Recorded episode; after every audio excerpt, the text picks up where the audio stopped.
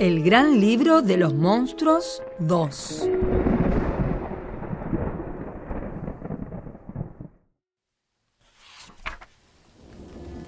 Atención, este libro no fue escrito para cobardes.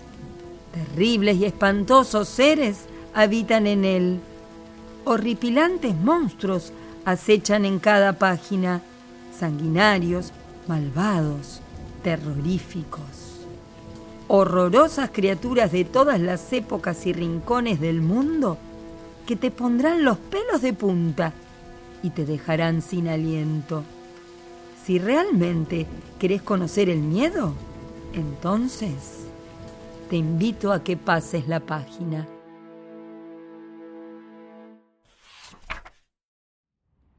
Godzilla. Señores, ábranme paso. Soy un monstruo japonés y mido casi 100 metros de la cabeza a los pies. Una criatura mutante, con la piel gruesa y verdosa, parecido a un dinosaurio, una apariencia espantosa. Mi cola fuerte y muy gruesa es un arma poderosa. Puede destruir ciudades con una fuerza asombrosa. Mi origen no está muy claro, pues soy una mutación de algún animal marino debido a la radiación, del huevo de alguna iguana o del espacio exterior, o vendré de la prehistoria. La verdad no sé quién soy. Aunque me lavo los dientes, mi aliento es fuerte y atómico. Puede destruir al mundo. A mí me resulta cómico. Mi poder es radioactivo, es magnético y nuclear. Yo no soy como otros monstruos. Soy el más original. Con mis garras afiladas y dientes descomunales, no pueden hacerme nada las armas tradicionales. A ejércitos de soldados los pisé y los hice astillas. Me tiraban con granadas y a mí me hicieron cosquillas. En las pantallas del cine me hice célebre y famoso. Tengo millones de fans y eso que no soy hermoso. Algo más sobre Godzilla. Godzilla es el nombre de un monstruo japonés protagonista de numerosas películas y series desde que, en 1954, se estrenó el primer film con su nombre.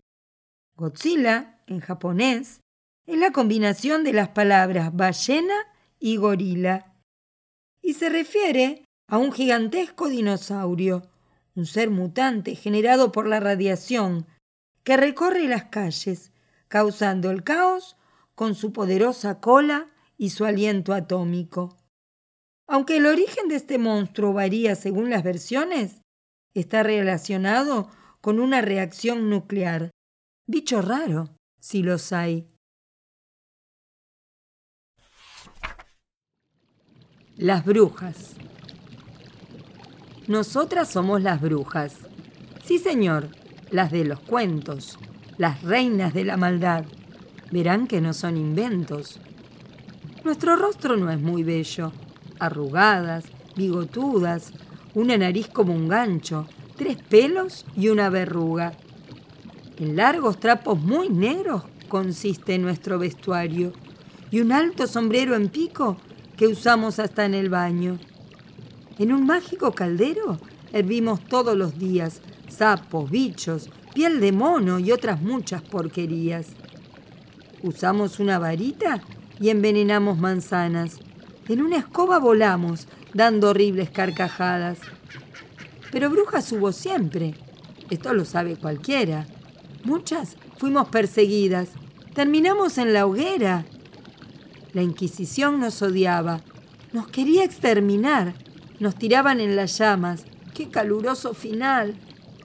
Mas, por suerte, muchas brujas nuestro pellejo salvamos adivinas y hechiceras, libres por el mundo andamos. Tenemos muchos poderes, el futuro adivinamos y provocamos desgracias si un día nos enojamos. Pues somos malas, re malas, y no nos importa un bledo.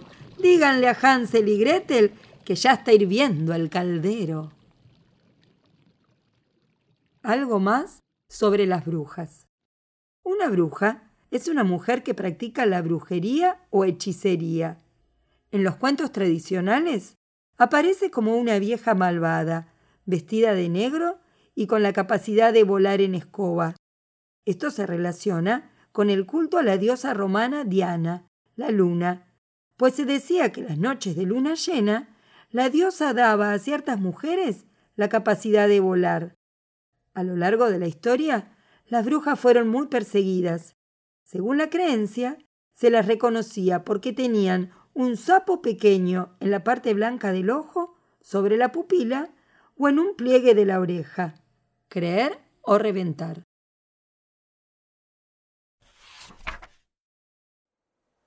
El Yeti. Vengo desde el Himalaya. Soy un monstruo montañés, como un gorila gigante con dos gigantescos pies. Tengo pelo hasta en las uñas, también dentro de la oreja. A mi novia no le gusta, pero es buena y no se queja. Los que me vieron insisten en que soy muy espantoso, que mido más de dos metros y mi olor es asqueroso. ¿Y qué quieren? Les pregunto. ¿Que me duche aquí, en la nieve? Solo me enjuago el ombligo y las patas cuando llueve. Los alpinistas sostienen que encontraron una huella que medía medio metro y desde ahí fui una estrella. Todos hablaron de mí y de mi enorme tamaño, de este simio gigantesco que solo quiere hacer daño. Pero nunca ataqué a nadie, no soy tan abominable. Hasta me sé cuatro chistes y soy bastante amigable. Como restos y basura, a veces fruta podrida. Mi paladar no es muy fino, como cualquier porquería. Dicen que soy como un simio o que me parezco a un oso, pero nadie pudo verme porque soy muy vergonzoso. No puedo ni hacer las compras, pues soy un monstruo ermitaño. Mándenme en una encomienda zapatos de mi tamaño. Algo más sobre el Yeti. El Yeti, o abominable hombre de las nieves, es descrito por los pueblos tibetanos como un simio gigante que camina en dos pies por las zonas boscosas del Himalaya. Pariente de pie grande, otro monstruo que mejor no encontrarse, se dice que mide más de dos metros de altura y que podría tratarse del eslabón perdido. Muchos escaladores del monte Everest aseguran haber visto a este enorme simio blanco y peludo, así que tenelo en cuenta si pensabas escalar esa montaña este verano.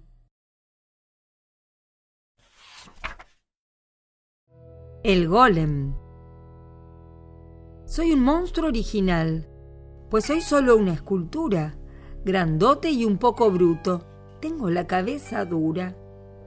Según la historia, un rabino allá en Praga me creó, dándole forma a la arcilla que en el río consiguió. Para que cobrara vida, cada mañana el rabino me colocaba en la boca un mágico pergamino en él debía escribir una palabra sagrada. Y así yo abría los ojos y ya el plumero agarraba. Limpiaba las telarañas, le pasaba cera al piso. Era feo y medio tonto, pero limpito y prolijo. Por las noches el rabino el hechizo me quitaba. Y entonces, quieto y tranquilo, como una piedra quedaba. Pero se olvidó una noche de sacarme el pergamino y yo me volví violento, cruel, sanguinario, asesino. Me devoré las mascotas de toditos mis vecinos y un par de seres humanos con huevo frito y tocino. Mas finalmente el rabino me quitó aquel papelito. Ahí nomás me quedé inmóvil y con cara de angelito. Mi creador me ocultó y aún hoy sigo escondido. Si me llegan a encontrar, mejor déjenme dormido. Algo más sobre el golem. El golem es un ser originario de la mitología judía, una figura fabricada a partir de barro o arcilla. Según el relato folclórico, durante el siglo XVI, un rabino de Praga lo creó para que lo ayudara a mantener la sinagoga.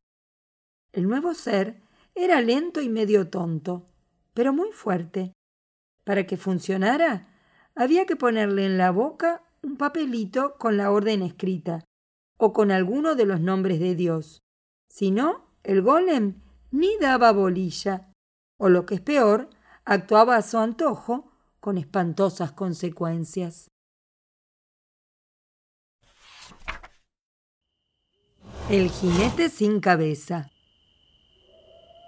Cuando escuchen mi caballo, métanse bajo la mesa, pues soy un ser muy malvado, un jinete sin cabeza. En las noches más oscuras recorro el valle embrujado, decapitando personas. ¿Les conté que soy muy malo? Según cuenta la leyenda, alguna vez fui un soldado. En el campo de batalla fue que me decapitaron. Pobrecita mi cabeza, ¿Dónde encontraré otra igual?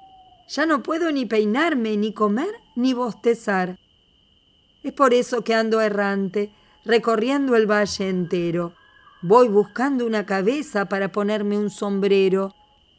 En mi caballo veloz corro con mi capa al viento, con mi espada corto cuellos y con eso me divierto. En Sleepy Hollow vivo, que es una región famosa porque está llena de espectros, espíritus y esas cosas. Mas siempre me desvanezco al llegar al cementerio. Entre el azufre y las llamas yo me esfumo. ¡Qué misterio! A la gente del poblado la tengo muy asustada, pues con mi espada me llevo varias cabezas prestadas. Si no quieren encontrarme galopando en mi corcel, de noche mejor no salgan, ni siquiera el almacén. Algo más sobre el jinete sin cabeza. La leyenda de Sleepy Hollow o la leyenda sin cabeza fue publicada en 1820 por el estadounidense Washington Irving. Este relato se sitúa en el valle de Sleepy Hollow, un macabro lugar conocido por los fantasmas y espectros que merodean por allí. Entre ellos, el más terrorífico es sin duda un jinete decapitado, espíritu de un soldado muerto en combate que cabalga por las noches buscando su cabeza. Ojalá que pronto la encuentre y se deje de tomar otras cabezas prestadas.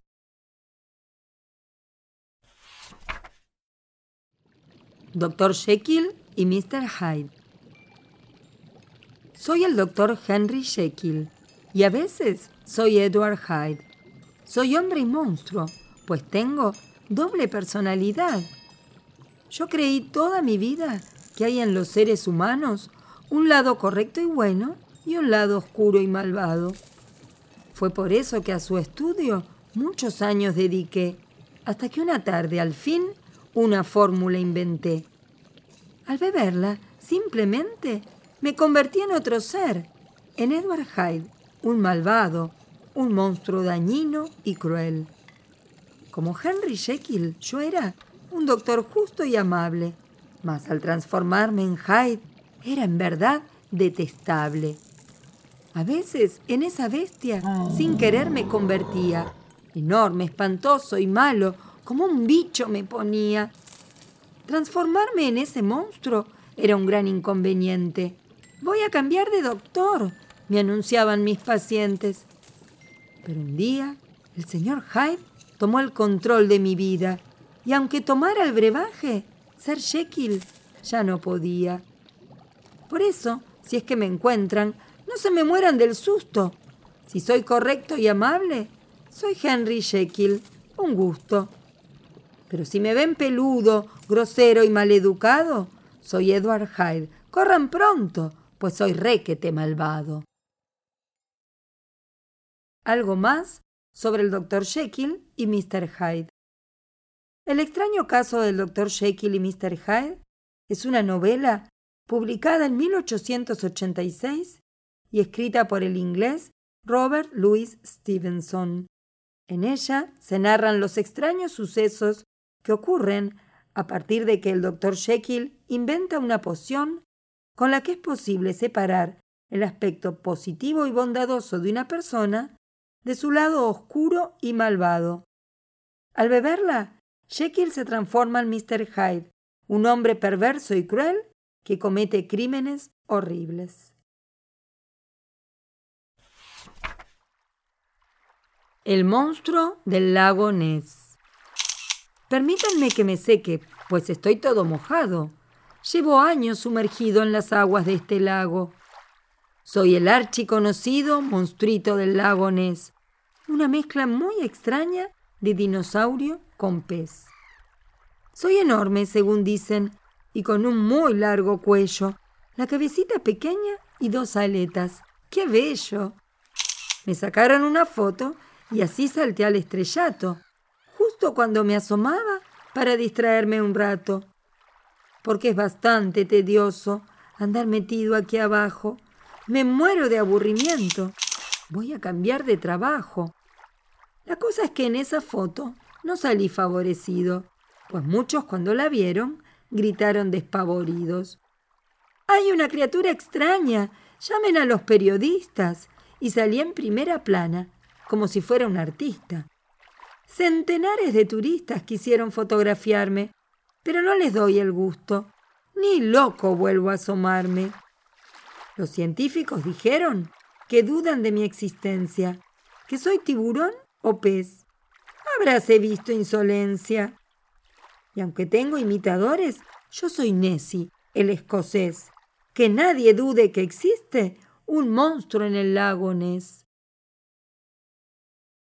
algo más sobre el monstruo del lago Ness. El monstruo del lago Ness es un ser perteneciente al folclore escocés. Se trata de una criatura semejante a un animal prehistórico, con largo cuello, cabeza pequeña y aletas, que habita en las profundidades de este lago, cercano a la ciudad de Inverness. Según los científicos, no hay pruebas convincentes sobre la existencia de Nessie. Sin embargo, muchos son los que dicen haberlo visto, y miles de turistas visitan la zona solo para intentar observarlo y fotografiarlo. Un excelente motivo para planear vacaciones en Escocia.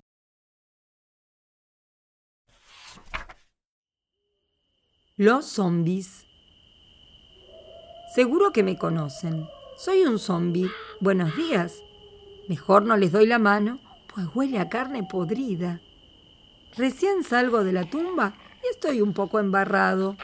Como soy un muerto vivo, ya me habían enterrado. Espérenme que me acerco, así mi historia les cuento. Discúlpenme si soy torpe y me muevo un poco lento. Yo vivía muy tranquilo, pero un día me atacó un ejército de zombis y uno de ellos me mordió. Me sentí un poquito raro y como un muerto quedé.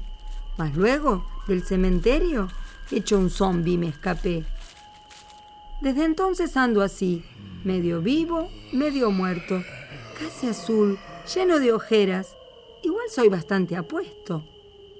Mis ojos están muy blancos y la mirada vacía, las uñas llenas de tierra, la ropa toda raída. Camino como un borracho, Voy arrastrando los pies, buscando un rico cerebro para la hora del té. No soy fácil de matar, aunque me mueva tan lento. Los tiros no me hacen nada. No se olviden que estoy muerto. Escóndanse por las dudas, pues se me abrió el apetito. Y me parece que huelo cerebros muy exquisitos. Algo más sobre los zombies. Los zombies son muertos que fueron resucitados mediante rituales mágicos de un bócor o hechicero.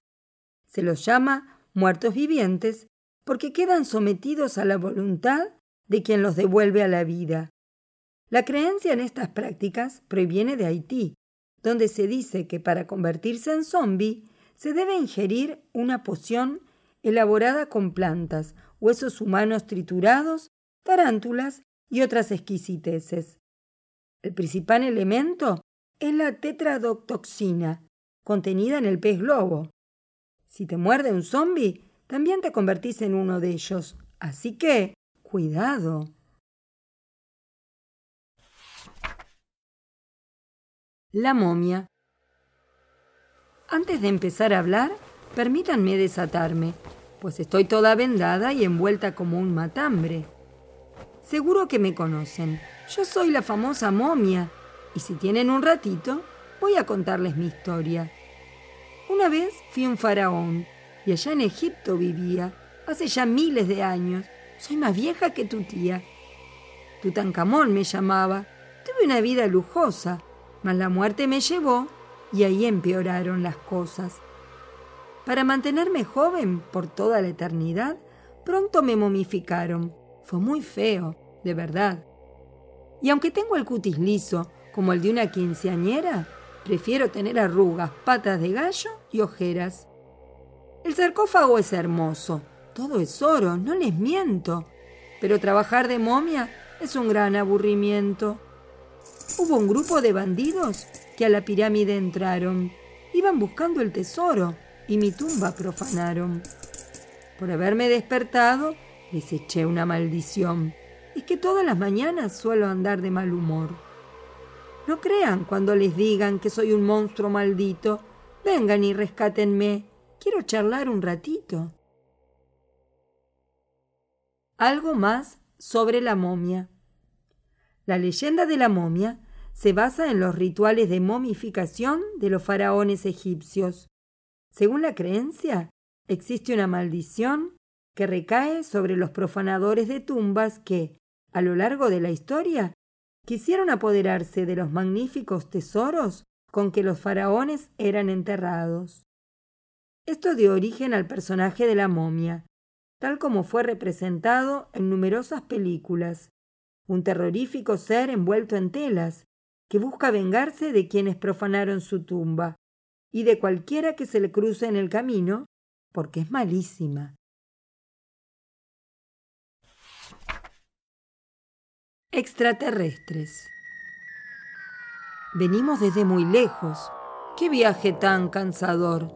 Esperen, que ya bajamos del platillo volador. Extraterrestres marcianos y alienígenas nos llaman. Somos bastante famosos. El público nos aclama.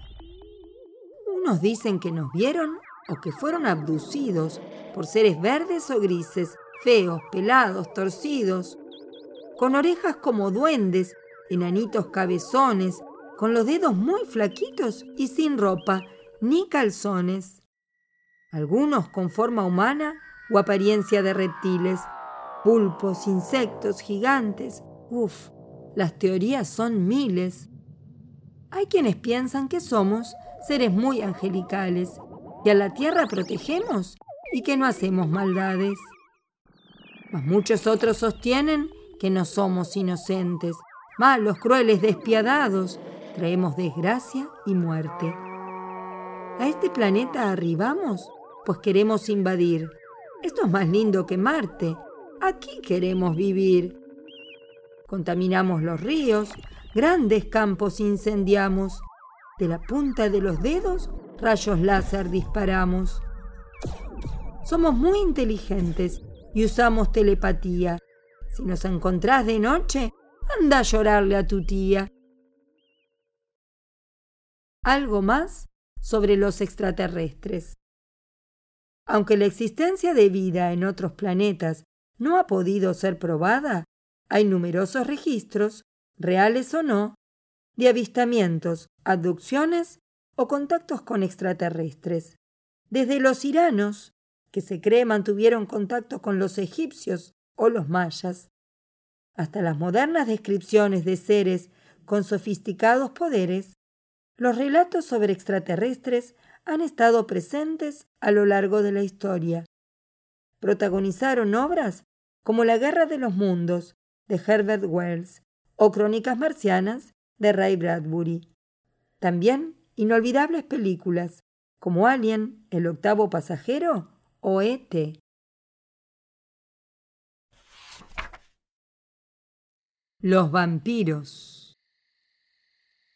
Ahora que ya es de noche, puedo salir del cajón y conversar un poquito para que sepan quién soy. Les voy a dar una pista. Mi cama es un ataúd. Uso estos anteojos negros pues me hace muy mal la luz. Seguro que descubrieron, soy un horrible vampiro. Chupar sangre me parece muy normal y divertido. Les cuento que desde siempre hay vampiros en el mundo, muertos vivos convertidos en murciélagos inmundos.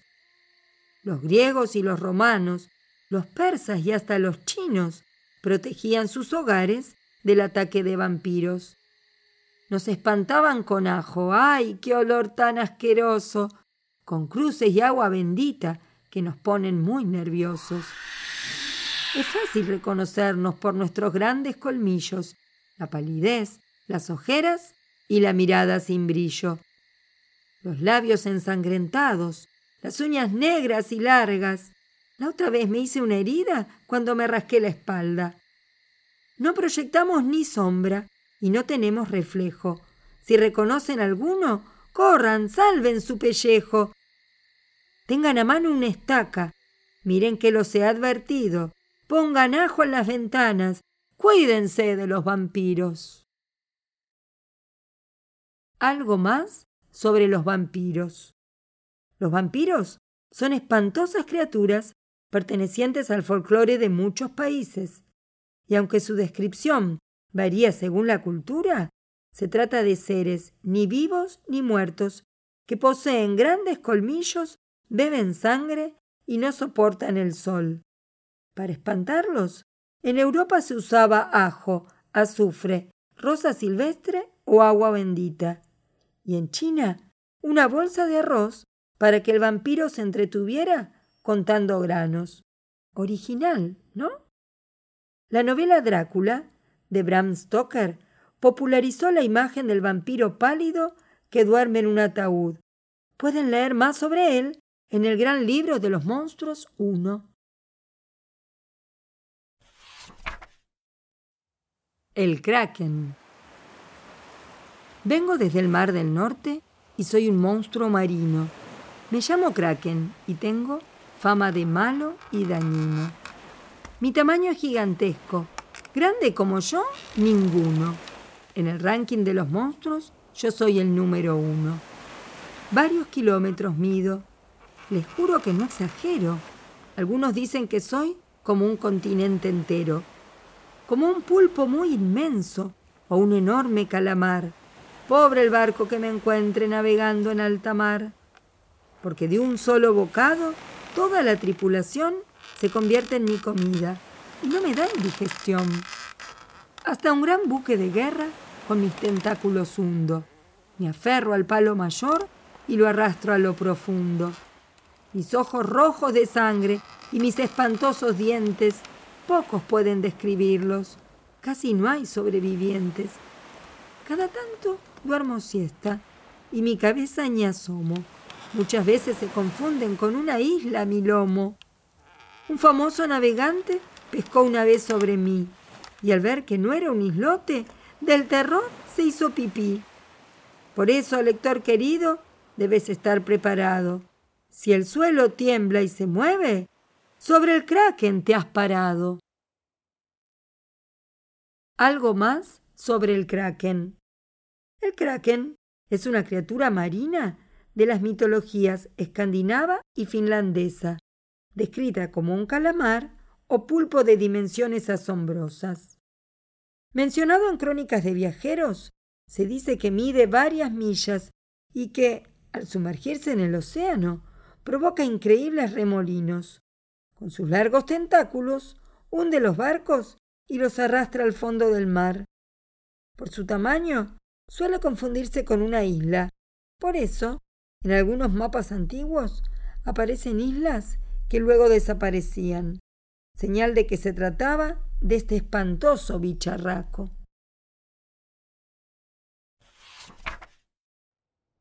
La Llorona Ay, ay, ay, soy la llorona, un fantasma pavoroso. Pueden oírse a la noche mis lamentos espantosos. Si quieren saber de mí, voy a contarles un poco, pero esperen que me seque las lágrimas y los mocos. Ay, ay, ay, triste es mi suerte, por los campos voy vagando, Dicen que no tengo pies y que me muevo flotando. Con el pelo negro y largo, el rostro suelo taparme. Es que estoy muy ocupada y no puedo maquillarme. Uso un vestido hasta el suelo, todo blanco y vaporoso, que me tapa por completo el esqueleto espantoso. Ando buscando a mis hijos y no los puedo encontrar. El río los llevó lejos, por eso lloro. Ay, ay, ay. Soy una madre que sufre. Ténganme pena y cariño. Puse una foto en las redes a ver si encuentro a mis niños. Traigo muy malos presagios, la muerte y la enfermedad, a quien se encuentre conmigo así de casualidad. Y quien me mire a los ojos tendrá miles de desgracias, por eso todos me temen, y a mí me hace mucha gracia. Vivir llorando y gimiendo no es cosa muy agradable. Ay, ay, ay, préstenme al menos un pañuelo descartable. Algo más sobre la Llorona. La Llorona es un ser mitológico, perteneciente al folclore latinoamericano. Se trata del espectro flotante de una mujer vestida de blanco, con largos cabellos y el rostro cubierto por un velo, que merodea por las noches buscando a sus hijos mientras llora con desgarradores lamentos. Este mito, arraigado en México y en varios países, tuvo su origen durante el período prehispánico y, aunque varía según la región, en todas las versiones la llorona es presagio de grandes desgracias y muerte, además de triste y mala. El ahuizotl. Soy un monstruo americano y tal vez desconocido. En el fondo de las aguas me paso el día escondido. Soy parecido a un perrito, negro y de orejas puntudas. Para mascota no sirvo, les aclaro por las dudas. Mis cuatro patas terminan en pies y manos de mono. Pero no como bananas. Seres humanos yo como. Tengo una mano de niño en la cola. ¿Qué lugar? ¿Les dije que soy un monstruo muy extraño y singular? Saco la mano del agua y grito con voz finita. ¡Socorro! ¡Ayúdenme pronto! ¡Que alguien llame a mi mamita! Si se acerca una persona en forma desprevenida, yo le empujo a lo profundo donde tengo mi guarida. Y entonces, ¡zas! Me la como, crudita y sin condimento. Como tengo hambre voraz, ya me comí más de cientos. Por eso tengan cuidado porque soy muy engañoso. Gracias a esta trampa tuve banquetes bien deliciosos. Cuando me pongo furioso, me encanta hacer remolinos. Vuelan ranas, sapos, peces es de lo más divertido. Si ven mi mano en el agua, mejor sigan caminando. Recuerden que en lo profundo yo los estoy esperando. Algo más sobre el ahuizotl. El ahuizotl o ahuitzotl es una criatura mitológica originaria de México que habita en ríos y aguas profundas. Con aspecto similar al de un perro negro, Posee pies y manos de mono y una larga cola con una mano humana en la punta. Es capaz de imitar perfectamente la voz humana, especialmente la de los niños, para confundir al incauto que se acerque y luego atraparlo, ahogarlo y devorarlo. Se dice que adora comer ojos, uñas y dientes. ¡Puaj! El monstruo de Frankenstein. No me voy a presentar porque soy muy conocido. En películas y series mil veces he aparecido. Víctor Frankenstein fue el nombre de un científico muy loco.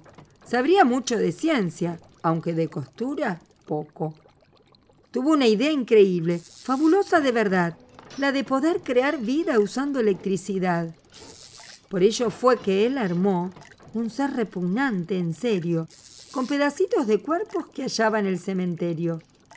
Los unía uno por uno, con hilos y con alambres, y así quedé, remendado, cosido como un matambre. Una noche una tormenta muy fuerte se desató.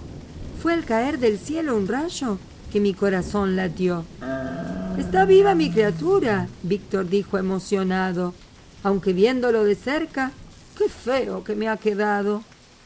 Frankenstein me despreció y esa misma noche huí. Aquí en el bosque escondido por muchos años viví. Cuando la gente me encuentra, se escapan llenos de espanto. Mas yo soy un monstruo bueno, tierno, sensible, un encanto. Si Víctor me hace una novia, podremos vivir felices, aunque tenga labios negros y miles de cicatrices. Algo más sobre el monstruo de Frankenstein. El monstruo de Frankenstein aparece en la novela Frankenstein o el moderno Prometeo, publicada por la inglesa Mary Shelley en 1818. En ella, el científico Víctor Frankenstein otorga vida a una espantosa criatura que ha creado uniendo partes de cadáveres. En ella, el científico Víctor Frankenstein otorga vida a una espantosa criatura que ha creado, uniendo partes de cadáveres. De estatura gigantesca y costuras por todas partes, el monstruo es despreciado por su creador y huye al bosque, pero más tarde regresa a exigirle que le fabrique una compañera similar a él. Hasta los monstruitos quieren ponerse de novios. Las sirenas. Nosotras somos sirenas, las del canto melodioso. Tengan cuidado, pues somos unos monstruos espantosos. Hace muchos, muchos años éramos bien diferentes. Ni andábamos por el mar, ni ahogábamos a la gente. Éramos mujeres aves, con alas, plumas y todo. Muy crueles y sanguinarias. Siempre tuvimos mal modo. Con el correr de los siglos, nuestra imagen ha cambiado y nos hicimos famosas por la cola de pescado. A miles de marineros los comimos con la cena, porque los hipnotizaban nuestras voces de sirena. Si nos oían cantar, se volvían muy loquitos y se tiraban al agua ahí nomás los pobrecitos. Por eso Ulises, qué astuto, se ató al mástil de su barco para no tirarse al agua al escuchar nuestro canto. Los argonautas también fueron muy vivos, de veras. Se taparon los oídos con dos tapones de cera. Pueden vernos por las noches a la luz de las estrellas. Nos peinamos los cabellos y nos ponemos muy bellas. Nos sentamos en las rocas y con dulce voz cantamos. Y aunque olemos a pescado, un lindo novio esperamos. Algo más sobre las sirenas. El mito de las sirenas, encantadoras mujeres con cuerpo humano de la cintura para arriba y de pez de la cintura para abajo, ha estado presente durante siglos en diferentes culturas. Para los griegos eran tres mujeres pájaros y vivían en una isla del Mediterráneo. Poseedoras de una hermosa voz, los marinos que las escuchaban enloquecían y se arrojaban al mar se las describe asomándose a las aguas para peinar sus cabellos a la luz de la luna, y se dice que pueden adivinar el futuro, aunque es mejor no comprobarlo.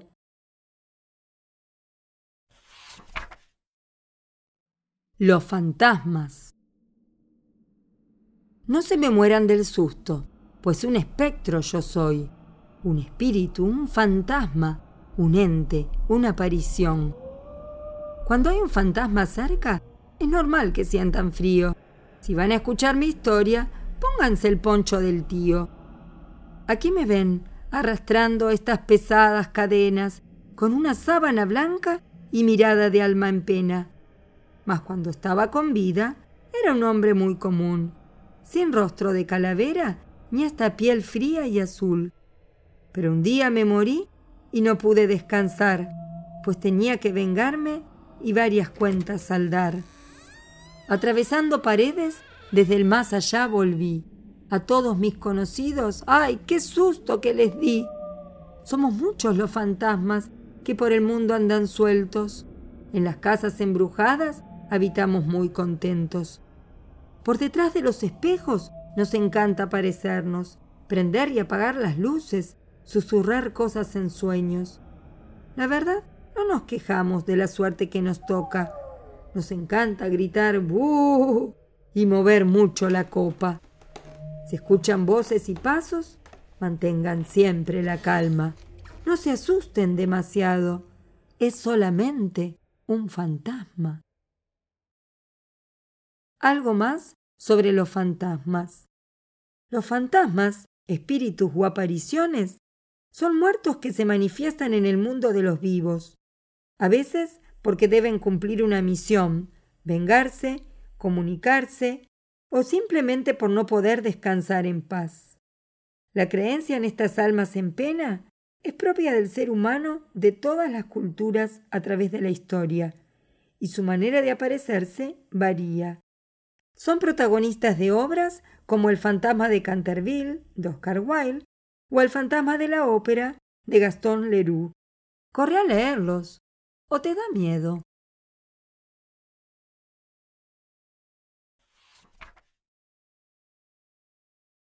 El libro que acabamos de leer fue escrito por mí, Valeria Dávila.